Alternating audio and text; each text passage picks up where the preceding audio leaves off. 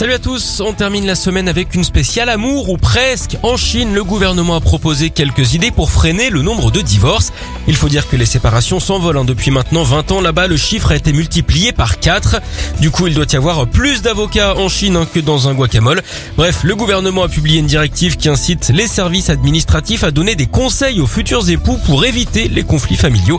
En mars, déjà, un délai de réflexion d'un mois avait été instauré avant le prononcé du divorce. Alors en parlant d'amour brisé, savez-vous quelle est la chanteuse qui rompt le plus souvent avec ses partenaires? Patricia Cass. Puisqu'on parle sentiment, sachez que le mois de septembre est la période idéale pour tromper son partenaire. C'est ce que dit un site de rencontre extra-conjugal qui a quand même 7 millions de membres dans le monde.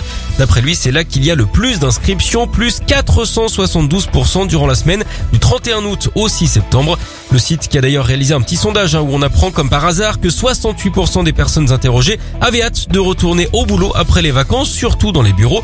Visiblement, il n'y a pas que les ordis hein, que ces braves gens ont hâte d'allumer. En même temps, c'est assez logique, c'est quand même devant un clavier qu'on a le plus de chances d'avoir une touche.